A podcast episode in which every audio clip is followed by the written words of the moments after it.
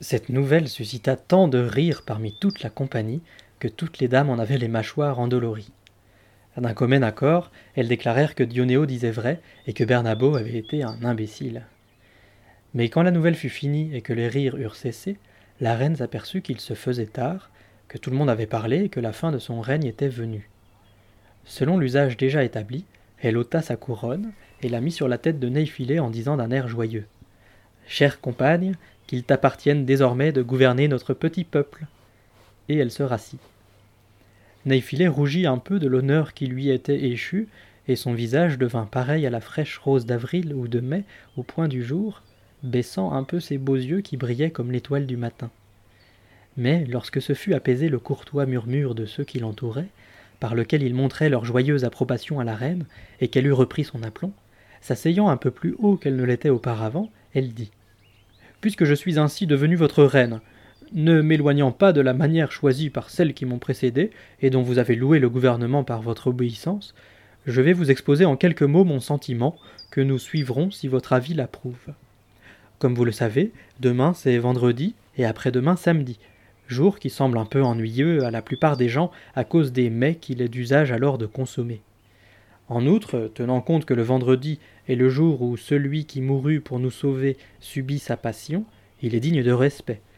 Et c'est pourquoi j'estimerais juste et convenable qu'en l'honneur de Dieu nous consacrions ce jour à réciter des prières plutôt qu'à raconter des nouvelles. Ensuite, les femmes ont coutume de se laver les cheveux, d'enlever toute poussière et toute souillure qui aurait pu survenir lors des besognes de la semaine écoulée. Beaucoup ont pareillement l'habitude de jeûner par révérence envers la Vierge Mère du Fils de Dieu, et à partir de ce moment-là, pour honorer le dimanche qui s'approche, de s'abstenir de tout labeur. Ne pouvons donc, ce jour-là, suivre pleinement le programme que nous avons établi pour notre vie quotidienne, j'estime également qu'il est bon que nous interrompions alors nos nouvelles. Ensuite, puisque nous serons restés ici quatre jours, si nous voulons éviter que d'autres gens ne nous rejoignent, je crois opportun de quitter cet endroit et de nous transférer ailleurs et j'ai déjà cherché et trouvé en quel autre lieu.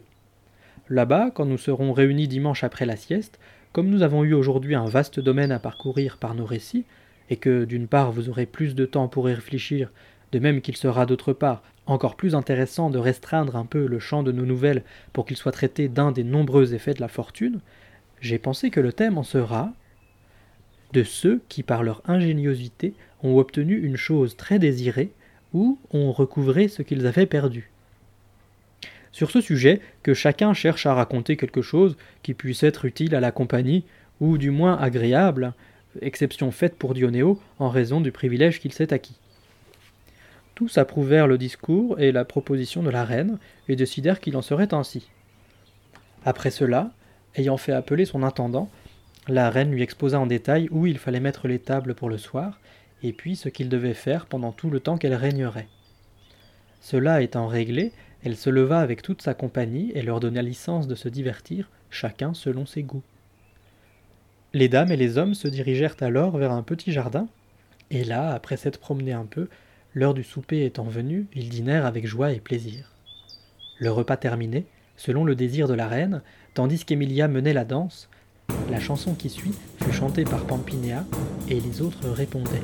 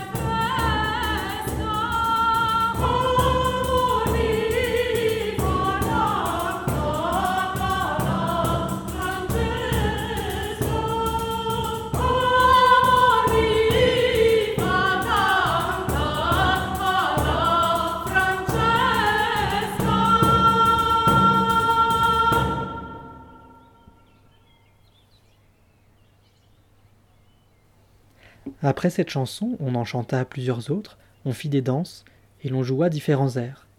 Mais la reine, estimant qu'il était temps d'aller se reposer, à la lumière des torches, chacun alla se retirer dans sa chambre. Et les deux jours suivants, se consacrant à ces choses dont la reine avait parlé, avec impatience ils attendirent le dimanche.